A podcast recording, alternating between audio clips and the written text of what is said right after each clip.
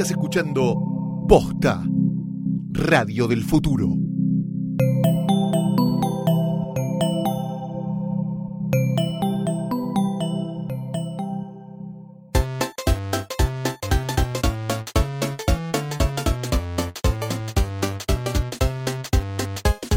Otro año de tecla cualquiera, otro año de que Martín Garabal llegue tarde. Ya van 20 minutos y todavía mi compañero sigue sin aparecer. Calculo que seguiré hablando al, al éter, a Hola, lo que Tomás. sea. Hola, Tomás. ¿Dónde estás, Martín? Eh, bueno, como ves, estoy destruido, estoy con un resfrío, no es un personaje nuevo. Eh, hola a toda la gente de la segunda temporada de Tecla Cualquiera, espero estén ¿Qué te disfrutando. pasa? ¿Por qué hablas así? Estoy laburando mucho, estoy... Cambiamos, Tommy, cambiamos. Y estoy muy resfriado. Hablemos de películas, eso de... No, no, no, no, no, no, no, no, no, solo de De alguna serie, y si agarramos tipo algo, una serie específica y por ahí pegamos con un canal importante, No, algo, ¿no? no, para nada. No, porque además el negocio es que sea de muchas series. No, no, para nada. ¿De esto que vamos a hablar? Yo quiero hablar de cosas potentes, quiero hacer quilombo este año. Bueno, si querés, arrancamos la temporada 2017 con política. ¿Te gusta? Me gusta, claro. Esto es Tecla Cualquiera. Historias reales. de la vida virtual. ¿Era así? Era así. Era así, qué sé yo, no sé. Bienvenidos a la segunda temporada de Tecla Cualquiera. Mi nombre es Martín Garabal. El mío es. ¿Vamos a hacer lo mismo que el año pasado? Sí, porque... Ok, perfecto. No, porque sé que podemos cambiar un poquito. No, no, no, no hay que cambiar. Bueno, ¿por qué eh, tenías algo en mente? No, bueno, escribí un textito. ¿Un texto tuyo? Sí. Pero que es algo... Un tipo, párrafo. Un agradecimiento. No, para nada. Gracias por darme la No. oportunidad, yo soy de la No, gráfica. No, no. Se lo dedico a Franco. No, tampoco. Hablar un poco de lo que vamos a contar hoy. Si nunca escuchaste Tecla Cualquiera, esto lo voy a decir en serio. La idea es que vamos a hablar de tecnología, pero sin decirte cuántos gigabytes tiene, eh, no sé, una computadora, tampoco cuántos megapíxeles es un teléfono, ni qué pasa con los... Todas esas cosas nos aburren, no las queremos, eh, las hacemos en otros lados, no nos interesan. Queremos contar Cosas que transforman la vida de la gente desde la llegada de la tecnología. más o menos, no sé si las transforman, pero bueno, Bueno. eh, historias reales, ¿ok? Para el primer episodio de Tecla Cualquiera 2017 vamos a hablar sobre trolls, haters y bots. ¿Y lo del textito? Ah, ¿querés que lo haga? Y bueno. ¿Con esta música? A ver. Twitter se volvió un campo de batalla. Las discusiones que suelen tener en mesas familiares, en oficinas, en reuniones de amigos, ahora están en el ámbito de lo virtual. Pero hay una trampa. Nadie sabe si detrás de la persona con la que estás hablando hay un tipo de verdad, hay un tipo convencido, hay un tipo al que le están pagando o hay un robot. Por eso hoy, en el primer episodio de la segunda temporada de Tecla Cualquiera, te contamos qué y quiénes están detrás de estas cuentas malditas que no te dejan en paz. Quédate ahí para saber la verdad. Qué bien que te hizo hacer temporada en Carlos Paz. Si hay una cosa que nos pone contentos de volver a hacer tecla cualquiera es que nos acompañen nuestros amigos de Comedy Central. ¡Esa! Y esta vez el Dream Team argentino del humor conquista el canal número uno de la comedia con un programa que está buenísimo. Yo ya empecé a ver los capítulos, que es La culpa es de Colón. Estamos hablando de Radagá, Fernando Sangiago, Pablo Fábregas, Luciano Mellera y Juan Pi González, que nos muestran semana a semana cómo somos realmente los argentinos. Con La culpa es de Colón, el aburrimiento tiene los días contados, papá. ¿Querés la puntita? ¿Querés un poquito Dámela. de cómo es? Dámela. Escucha. Eh, no, cuando, cuando van tantos años de, de casado, 19 en mi caso, eh, es el único espacio de libertad que tenés es el celular, ¿viste? Yo a veces mando mensajes J a gente que no conozco, pero es como para sentir la adrenalina. Me imagino un número y le digo, uy, te comería todo. Mirá, flaco, esto es una vidriería. Bueno, Pasame pastina por la espalda. Esto y mucho más lo podés tener los martes a las 23 en la pantalla de Comedy Central y si no, al día siguiente en la app de Comedy Central. Como no la tenés, es gratuita, es canchera, se ve bien. Esto es real. Cuando prendes mi teléfono está en, en la primera pantalla porque te suma un poquito, ¿no? Es como una cosa canchera. Yo ya me levanté seis minas.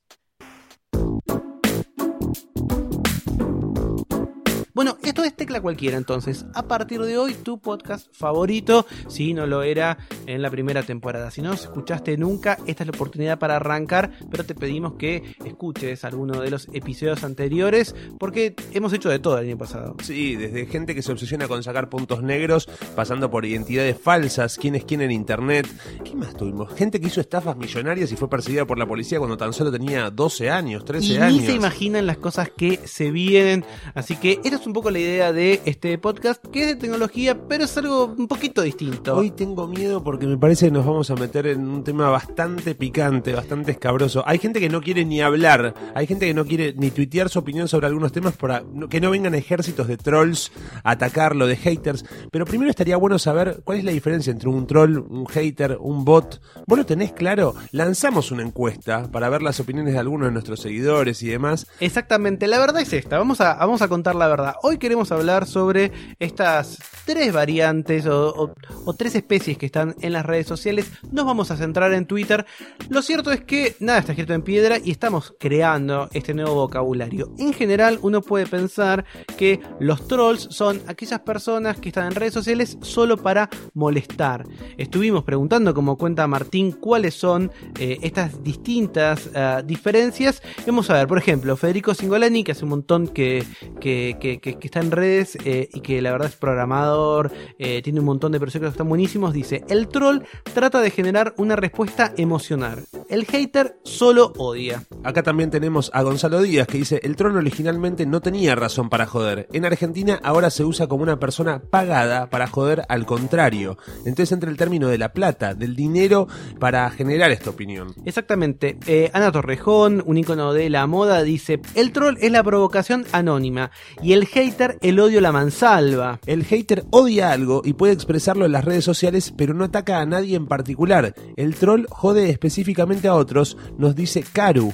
Antonella Costa, la actriz, nos dice, el troll defenestra conceptos, el hater detesta individuos. Y entre tantas diferencias también está la opinión del oso Rulo, que dice que el hater por lo menos se corta las uñas de los pies. no estaríamos en condiciones de chequear esto. Eduardo Luján dice, un troll rompe los huevos, el hater tiene los huevos rotos. Vamos a decir algunas ideas en general. Insistimos, esto es un vocabulario que estamos creando entre todos y como pasa con las redes sociales, toma distintos colores en cada uno de los lugares, no solamente de los países, eh, nos escuchan en toda América Latina, en todo el mundo también, pero la verdad es que quizás en tu país no sucede lo que nos pasa aquí en la Argentina. Un troll es alguien por naturaleza que quiere molestar. Eh, cuando uno te da clases o está en una reunión, siempre uno que hincha las bolas y lo que quiere es llamar la atención. Sí. Entonces es el típico que subís un video en YouTube y dice, está mal dicho, esto no es así, sos un boludo. Y la verdad es que busca eso. Y está esta famosa frase, no alimentes al troll, que es que si vos le respondes a un troll, de alguna manera cumplís su objetivo. El troll quiere molestar y quiere ser notado. ¿Quiere un abrazo?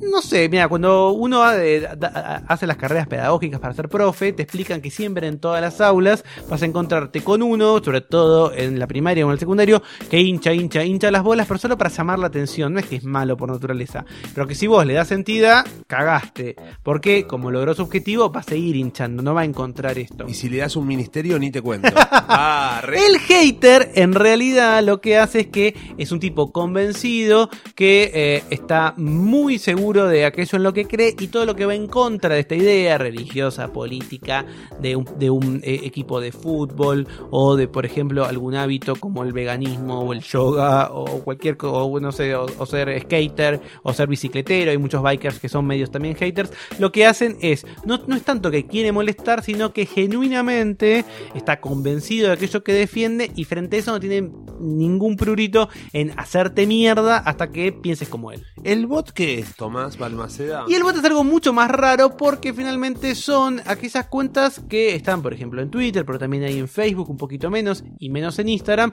que no tienen una persona real detrás, sino que en general son piezas de programación, es decir, son eh, mecanismos automáticos como robots que se hacen pasar por personas, creados por personas, y lo que hacen es repetir una idea o simular ciertos comportamientos. Para hablar de las diferencias entre trolls, haters y bots, vamos a hablar con varias personas a lo largo de este tecla cualquiera. Por un lado, vamos a encontrar a alguien que descubrió lo que se llama una granja de bots, es decir, un gran conjunto de bots argentinos, arrancó con 4.000, hoy hay más de 10.000 en granjas específicas y él los desenmascaró y le trajo algunos problemas. Luego vamos a hablar sobre cómo estos bots unidos con trolls pueden crear a haters, es decir, pueden imponer en la agenda temas para que la gente se convenza de que algo está mal y finalmente salgan a atacar. Y por último vamos a hablar con alguien que dialoga mucho con estos haters, alguien que quizás está políticamente eh, vinculado con un costado, que se pelea con un montón de personas que están vinculadas con el otro lado, pero que decide no dar la cara. Y que lo han acusado en su momento de ser también un troll, de ser un hater, de ser lo que sea. Vamos a tratar de deducir un poco cómo es este mundo. ¿Qué es ser un troll? ¿Qué es ser un hater? ¿Qué es ser un bot? Estamos en comunicación con alguien que sabe bastante de esta tecnología, prefiere estar en el anonimato, pero sabe un montón, así que queremos preguntarle, ¿cómo le explicarías a alguien que no sabe qué es un bot? Bueno, mira, un bot es un programita que corre en una máquina o en varias máquinas efectúa acciones preprogramadas. Digamos, por ejemplo, un bot de Twitter es un programa, digamos, que tiene programados eh, un montón de, comportamientos distintos, por ejemplo, retuitear ciertas cosas, amplificar ciertas, eh, ciertos tweets, ciertos, fadear ciertas cosas eh, y disfrazarse, ¿no? Ser lo más, dentro de todo, lo más parecido posible a un usuario real. ¿Y por qué uno habla de granja de bots? Sí, no sé, no sé bien de dónde viene el término granja, pero tiene que ver con el hecho de que crear un bot toma su tiempo, digamos, tiene su curva de deca- decaimiento también, es decir, tenés que crear un bot, agregarle la imagen, hacerlo retuitear, hacerlo que siga otros usuarios, hacer que cier- ciertos otros usuarios lo sigan, hacer que de alguna manera se inmiscuya en la población real de, de Twitter. Es un proceso bastante complejo, dado que Twitter tiene herramientas de aprendizaje, automático, es capaz de flaguearte los bots y, bajarte, digamos, de a miles.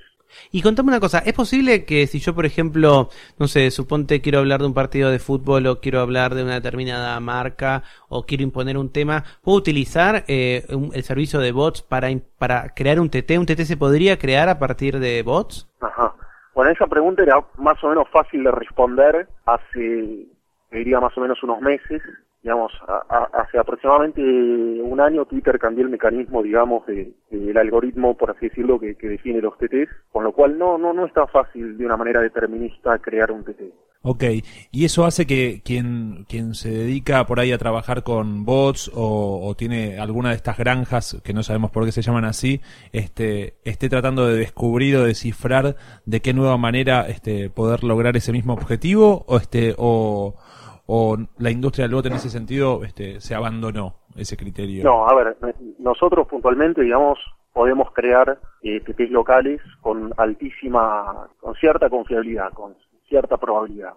Pero no, no, no es algo garantizable. Es decir, no, no te puedo garantizar que esto o aquello vaya a ser un TT. ¿Vos crees que eh, un, un TT, un trending topic o una tendencia creada este, o impulsada a través de bots genera un contagio real en usuarios comunes, este, eh, digamos, que, que suma en eso o sirve nada más como estadística, digamos, tener un- una tendencia instalada eh, sin, sin que sea un fenómeno orgánico? Sí, para, para inflar números. No, no, yo creo que efectivamente los usuarios hoy día, digamos, se, se prenden en, en temas, digamos, amplificados por voz. Y eso lo pudimos medir, pudimos sacar correlaciones con ese tema y efectivamente los usuarios hacen replies.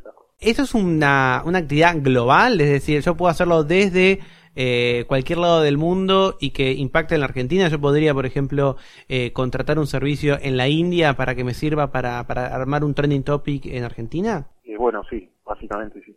Ok. Es decir, los no, no conocemos proveedores en la India, pero fabricar un bot toma varios pasos. Eh, entre otras cosas se importan SIM cards. Eh, sí, una serie de pasos, digamos, se van rotando esas SIM cards.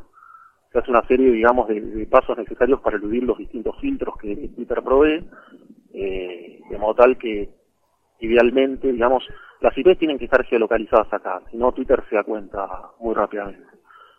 O, digamos, el, el- servicio se puede operar desde cualquier lado, luego, sí, es una marioneta. Muy bien. Bueno, muchas gracias, misterioso hombre detrás de la línea. Queríamos tener también ese testimonio. De verdad, muchas gracias por, por ser parte de Tecla Cualquiera. Bueno, estamos en comunicación con Fabio, como contábamos al comienzo de Tecla Cualquiera, además de ser uno de los primeros bloggers del país, un tipo inquieto, tiene su canal de YouTube en el cual todas las fucking semanas hace un resumen de todo lo que fucking pasó en el mundo, se pelea con gente que, eh, que no sé qué carajo le ponen a los autos, se pelea con gente por la, Segunda Guerra Mundial, por la Primera. En medio de todo ese quilombo, una de las cosas que, que, que más llamó la atención de los medios de Fabio es que él hace, si no me equivoco, dos años, descubrió una serie de usuarios de, de Twitter, que nosotros ahora estamos llamando bots, que esta- eran máquinas, eran algoritmos, eran, eran cosas inanimadas que en realidad servían para eh, meterle un poco más, inflar un poco más algunas campañas. Él los denunció y se armó un lindo quilombo. Para hablar de eso, aquí en Tecla Cualquiera, estamos con Fabio. ¿Cómo anda Fabio? Hola, ¿cómo estás, Tomás? Muy bien, estamos acá. Contame una cosa. ¿Cómo fue que descubriste esa... ¿Se puede decir granja de bots? Eh, más de una, digamos, granjas o yo diría los bots en general, cómo los descubrí.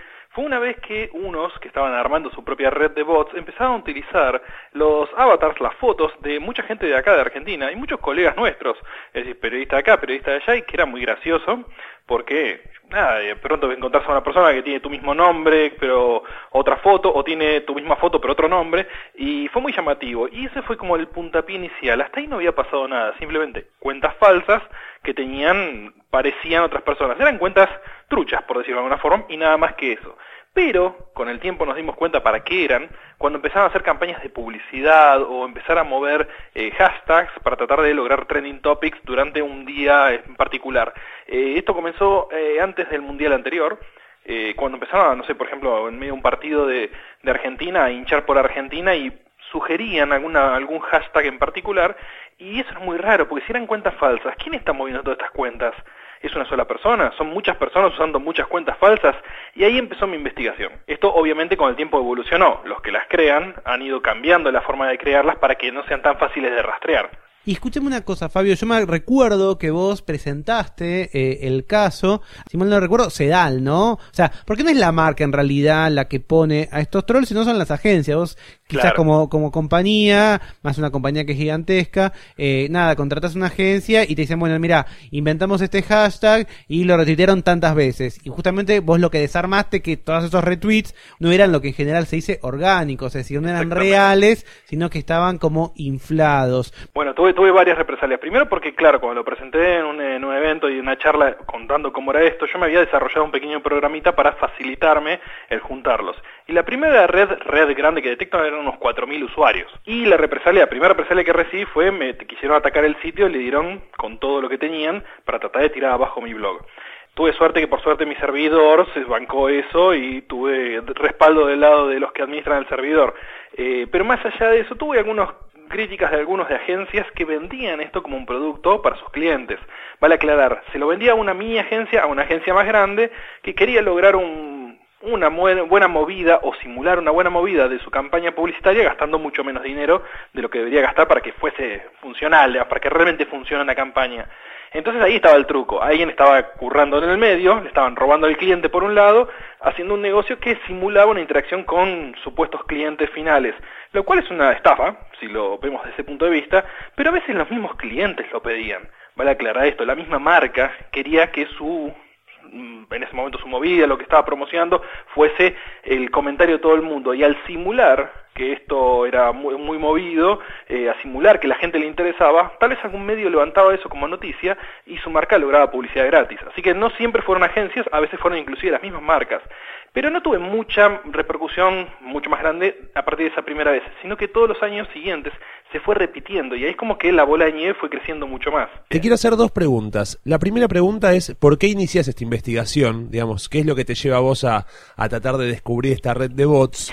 Eh, y la segunda es si, como me decías acá en la, en la última respuesta, ¿sentís que sirve como, así como en las radios muchas veces cuando no llaman oyentes, ponen oyentes falsos para que el, este, la gente se contagie y empiece a llamar, si sirven como colchón para incentivar interacciones reales estos bots? Más allá de inflar el número para las marcas o instalar este, una posible nota de prensa para un producto, un hashtag, una campaña, lo que sea. Bueno, eh, para empezar, mi primer interés, el por qué me puse a, a investigar esto fue por curioso.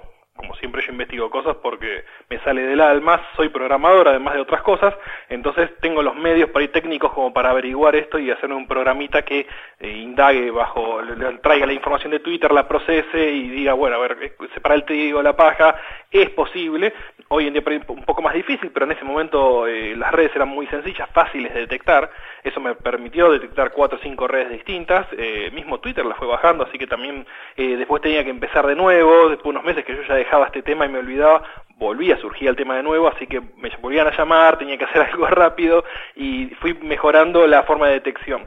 Eh, fue, como te digo, fue una cuestión de, deseo personal, me divirtió, me gustó y medio que quedé como el que más sabe de esto solamente por el hecho que se dedicó a investigarlo, no porque sea un experto en particular de automatización o este tipo de negocios turbios.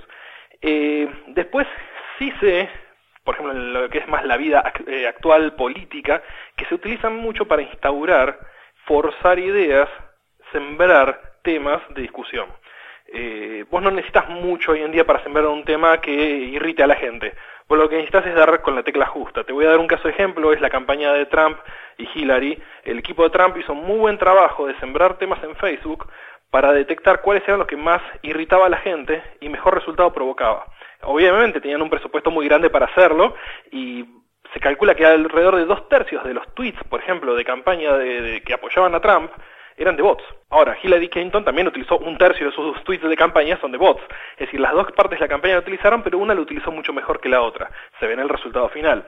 Es decir, en políticas donde más fuerte pegó esto, en la parte comercial de los productos, venta de productos, no tiene ningún peso, la gente no va a consumir más de un producto porque sea trendy topic algo, la gente ya no ve eso. Pero en las campañas políticas es donde más fuerte se da esto, porque se busca ganar delante de los periodistas, que son los que después van a terminar instaurando el tema. Entonces, si en las redes Massa le dijo algo a Macri o Stolbizer era Cristina, esas cosas son más importantes para que lo levante después la prensa y eso genera la bola de nieve. Uno a veces ni siquiera sabe cuál es el origen de las discusiones porque uno ya está viendo la cola final.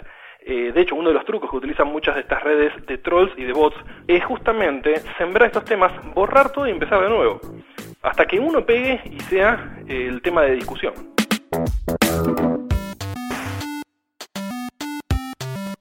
Bueno, mucha virtualidad, mucha virtualidad, muchos bits, pero también existe el mundo analógico y el mundo del papel. ¿Vos leíste alguna vez alguna obra de Julio Verne? Me tocas una fibra sensible porque mi abuela antes de morir, esto es de verdad, me regaló Viaje al centro de la Tierra de Julio Verne con una dedicatoria muy linda, tenía una muy linda cursiva y lo puse en la vista de luz y nunca lo leí. en un punto yo te envidio porque tenés la posibilidad de abrir un mundo. Yo cuando era chico me encantaban las obras de Julio Verne. Nunca estoy seguro si leí las originales, sino aquí también en, en, en Argentina circulaban muchas versiones abreviadas o con algunos capítulos, digamos, la vuelta al mundo en, 12 días. Bueno, el Nautilus, la idea de poder estar eh, en un viaje submarino, justamente todo el mundo de, Julio Verne es, un mundo que es espectacular, que te introduce en muchos casos a la lectura, a los viajes fantásticos y a mucho de la parafernalia que vemos hoy en las películas de superhéroes y las películas del género fantástico. Pero pocos saben que muchas de las ideas de Julio Verne luego se volvieron realidad. No. Exactamente. Esta figura es el centro de la nueva muestra de la Fundación Telefónica que nos está acompañando también en, esta, este segundo año de Tecla Cualquiera con una eh, muestra que de verdad está buenísima. Yo la recomiendo. Es para recorrer, es para dar vueltas, es para aprender. Tiene mucho de interacción. Uno va pasando de sala en sala y de momento en momento hay eh, imágenes, hay unas pantallas de una definición increíble. Vamos a poder encontrar cuáles eran esos inventos de Julio Verne y vamos a conocer un montón de personajes alrededor de la figura de Julio Verne como la única persona que pudo cumplir esa famosa profecía de si se podía recorrer el mundo en 80 días, que fue una mujer, una mujer periodista que fue la que se animó y en vida de Julio Verne llevó adelante y realizó lo que él había escrito. Todo eso está en Julio Verne, Los Límites de la Imaginación, una muestra que nació en España que fue un éxito, que ahora llegó a la Argentina y que no es simplemente que la trasladaron, sino que aparecen referencias a la Argentina, porque Julio Verne escribió mucho sobre nuestro país y es algo que te va a sorprender. No te quiero spoilear, pero hay más de una cosita de Julio Verne mirando hacia la Argentina. La pueden visitar hasta el 26 de agosto en el espacio de la Fundación Telefónica, que queda en Arenales 1540 en Buenos Aires. La entrada es libre y gratuita. Pueden ir con chicos chicos, pueden ir con amigos. Toda esa zona donde está el espacio de la fundación es recoleta, es re lindo. Hay una plaza enfrente, si hay, si solcito, te puedes tirar ahí a tomar algo o a ver de verdad la recomiendo, es una figura muy importante y en los próximos Tecla Cualquiera te voy a ir contando algunos detalles, Martín, sobre Julio Verne con la secreta esperanza de que abras el libro de tu abuela y conozcas este nuevo universo. Gracias, Tomás. ¿Vos tenés idea de la suerte que tenemos? ¿Te das cuenta? Podríamos tener de sponsor a Viviendas La Solución, un Matapiojos. Tenemos Fundación Telefónica que está buenísimo. Como ustedes eh, están viendo a lo largo de este tecla cualquiera, la política se nos coló y tenemos que hablar de eso. Y hace un tiempo hubo una investigación que llamó mucho la atención, que leímos con Martín y que nos encantó. Yo en mi caso le estuve comentando mucho eso también hizo que se me llenaran un poquito de algunos eh, haters y de algunos trolls que lleva adelante de Pablo de El Gato y la Caja con respecto al análisis de ciertas opiniones que había en Twitter sobre la cuestión de las becas y la carrera de investigación en CONICET. Vamos a hablar con él para que nos cuente un poquito de esa investigación y qué fue lo que encontró. ¿Cómo andas, Pablo? ¿Qué tal, chicos? ¿Cómo están? Eh, primero, eh, Nobleza Obliga no, fue investigación nuestra, eh, sino que fue investigación de, dos sociólogas que están fantásticamente citadas en la nota. Y creo que lo más interesante que pasó durante ese evento, primero, fue darnos cuenta que podemos medir, que podemos ver una conversación, visualizar el intercambio entre personas. segundo fue esto de sí aparecían eh, una cantidad de estructuras que uno podría pensarlas como esas estructuras repetitivas. Eh, algo clave es que con el tiempo fuimos pudiendo ahondar un poquito el análisis y esas estructuras ni siquiera es que aparecieron exclusivamente en uno de los lados, digamos, de esa conversación. Y, eso me parece que es lo más, lo más impresionante, es ver cómo una conversación se ordenó en dos lados, en dos polos muy marcados en, en, las antípodas, en los que estaban de un lado y los del otro, en mi tribu y tu tribu, que es también un comportamiento que uno lo, lo ve muchísimo en redes sociales. Y esas estructuras repetitivas juegan también en hacernos pensar eh, en esos términos de, los unos y los otros. Esta, esta investigación que está mencionando Pablo, Pablo González, que es con quien estamos hablando, la encuentran en El Gato y la Caja, la nota se llama Jugada Preparada, y las sociólogas que lo llevaron adelante son Analía Celeste Luis y Yamila Abbas, que lo que hicieron fue tomar todos los tweets que tenían referencias a CONICET, por si no lo saben, o si son de otro país, están escuchando Tecla Cualquiera, es la agencia de investigación científica de la República República Argentina, tomaron todas esas referencias entre el 10 de diciembre y el 21 de diciembre. Y justamente lo que señala Pablo es que a partir de este análisis, análisis de muchísimos datos, lo que hicieron fue visualizarlo, es decir, crear una manera de interpretarlo a partir de una imagen y aparecen esto, ¿no? Dos polos. En este caso las chicas lo tomaron con dos colores uno puede ver que efectivamente hay son como, como un archipiélago de dos islas que se cruzan, pero que son muy grandotas y que apenas tienen un poco de eh, comunicación. En este caso, vos crees que, eh, Pablo, que hay bots y que también hay lo que en general a veces se llama call centers, es decir, gente que trabaja de imponer estos temas? Eh, yo te puedo decir primero que es muy difícil hacer ese salto donde uno eh, ve la estructura y ve eh, la, la, la, organización eh, humana que supone que devienen esas estructuras. Yo te puedo decir que los datos muestran determinadas estructuras repetitivas y que el mito urbano habla de ese call center. Eh, conectar esas dos cosas es un trabajo casi te diría de, investigación policial. Eh, te, digo que las ideas son compatibles, pero de ahí a hacer el salto lógico de, de, decir que una cosa es la otra eh, es más de lo que de lo que puedo decir con los datos que tengo. También voy acá a hacer un pequeño disclaimer. Soy doctor en filosofía, me presenté, tuve beca postdoctoral, Ay, tuve beca doctoral. No, me presenté a carrera de ingreso de CONICET y soy de los que quedaron afuera o en este quilombo. Es decir que soy parte interesada porque efectivamente eh, en, en, específicamente para la carrera de filosofía y para el área que yo trabajo, que es la filosofía de la mente, en ese caso hubo de, de cuando tradicionalmente entraban entre 12 personas, 10 personas, este año entraron dos. Bueno, o sea, no, tienes que ser como, como el Messi, tienes que ser como el Messi y la filosofía. No estarías lo suficientemente bien preparado. No Entonces, saltó a defenderte ni un me troll. sorprendió que eh, toda esta idea de que se había instalado, como que, o que uno veía mucho, de que en el CONICET son todos vagos, que vayan a laburar, uh -huh. que no haya estructuras productivas. Parte de esta investigación de la que se hizo Eco Pablo y que le, que, y que le escribió, es interesante ver que eh, estos comentarios negativos desaparecían los fines de semana, ¿no? Y yo supongo que Pablo, estas son las cosas que me decís que pueden ser indicios para pensar en estas, si es una leyenda urbana o no el call center. Claro, uno, uno lo que puede hacer es describir ese fenómeno eh, y decir, bueno, ¿qué, ¿qué escenarios posibles puedo imaginar? Y puedo imaginar varios escenarios. puedo imaginar gente que está espontáneamente en su oficina enojada y también puedo eh, imaginar oficinas donde juntan a gente y la hacen enojarse. Eh, lo que no podemos es, hacer ese salto completo, pero lo que sí es interesante es ver que este no es un fenómeno aislado, el, el, fenómeno de estas estructuras repetitivas se repite en el mundo y ni siquiera lo podemos ver siempre de un lado, porque tendemos a pensar, bueno, este es un lado que pone sus bots.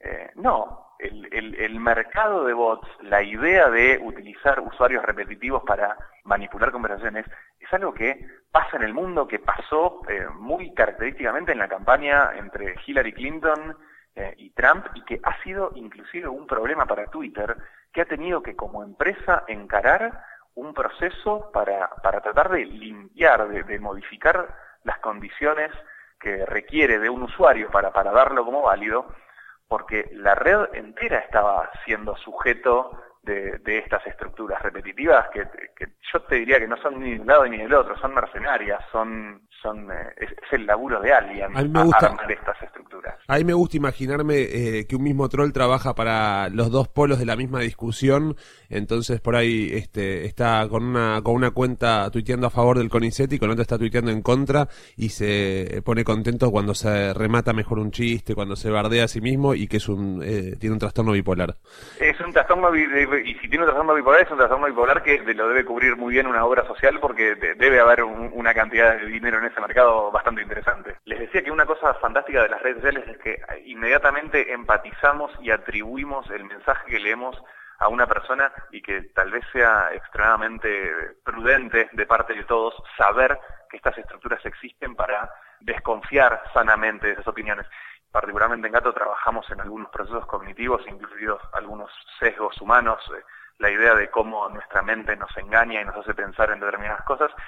Y Jonathan Haidt es un, un psicólogo fantástico social que habla mucho de la psicología tribal y lo que vimos en ese evento de CONICET fue un acto profundamente tribal, fue los que están en contra y los que están a favor, los que son míos y los que son del otro, y era impresionante ver la incapacidad que tenemos para absorber de alguna manera o interactuar con información que no tiene que ver con, la, con, lo que más nos gustaría oír, con lo que está fuera de nuestro círculo.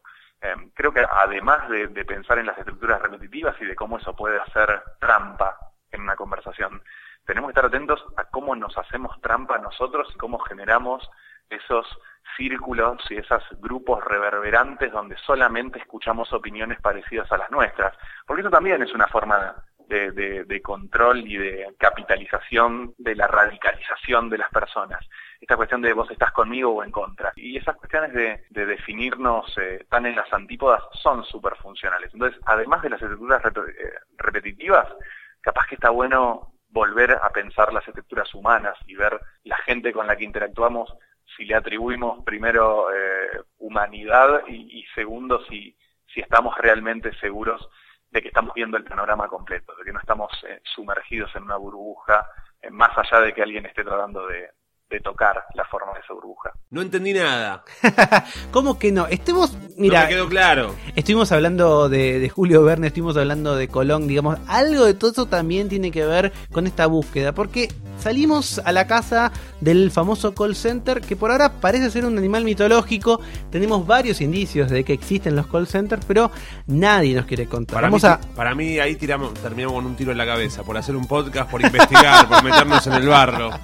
Vamos a contar un poquito de la cocina de, este primer episodio. Hace mucho que lo estuvimos eh, pensando y la verdad es que hicimos esfuerzos para hablar con la gente de Cambiemos, hicimos esfuerzos para hablar con la gente del Frente para la Victoria y, y lo cierto es que eh, nadie se anima a hablar del todo y no pudimos tampoco conseguir a nadie que nos dijese si efectivamente existe un call center o no existen. A lo largo de todo este episodio van a ver que ustedes van a decir, che, pero este es kirchnerista, este es de Cambiemos, este es Trosco. ¿Qué es lo que sucede? Un poco lo que cuenta Pablo, lo que nos estuvo contando Pablo de El gato y la caja. Las redes sociales en muchos casos solo sirven para que confirmemos nuestras propias ideas, es decir, para que no haya algo completamente nuevo, sino que si vos arrancaste este, este podcast creyendo que eh, tal medida era buena o tal medida era mala o esta figura política estaba demonizada y esta era una genia o era un genio, es muy dudoso que eh, eh, en este casi media hora lo hayas cambiado. Uno finalmente lo que sucede a veces en las redes es que te empezás a crear tu propio microclima, algo que también retomaba Fabio cuando contaba cómo estos, estos bots ayudaban a imponer, por ejemplo en Estados Unidos, ciertas temáticas contra Hillary que la gente después se la creía. Quizás las redes sociales no sean tanto para pensar o para descubrir, sino simplemente para confirmar aquello que intuimos, ¿no? Sí, lo más importante para mí, eh, lo decía Pablo también, tiene que ver con la prudencia y con ver, con tomar entre pinzas con quién estás interactuando y por qué reproducís determinadas ideas. Por ahí no hay un humano del otro lado, por ahí no hay un humano convencido del otro lado, y siempre está bueno tener como un arco grande de información y pensar que este, te pueden estar llevando para un lado o para el otro. Igual, de todas maneras, como es el primer capítulo de Tecla Cualquiera, yo, yo ya agarpé una granjita de bots para que lo lleven ahí el hashtag Tecla Cualquiera y viste, se ponga tendencia.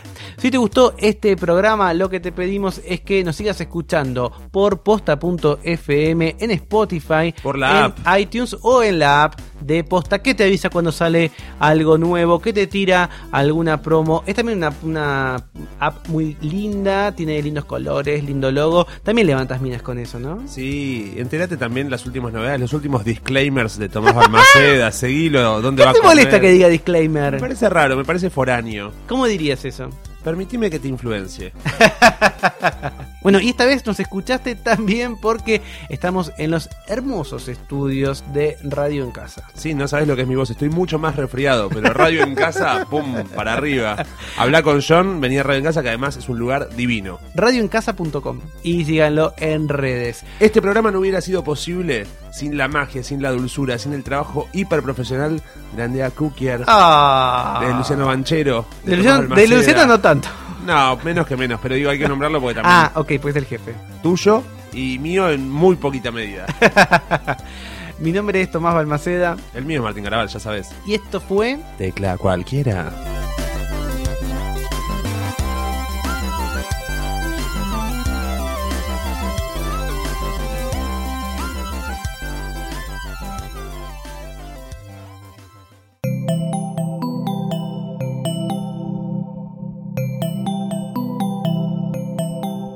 Si te gustó este episodio, hay mucho más para escuchar en Posta.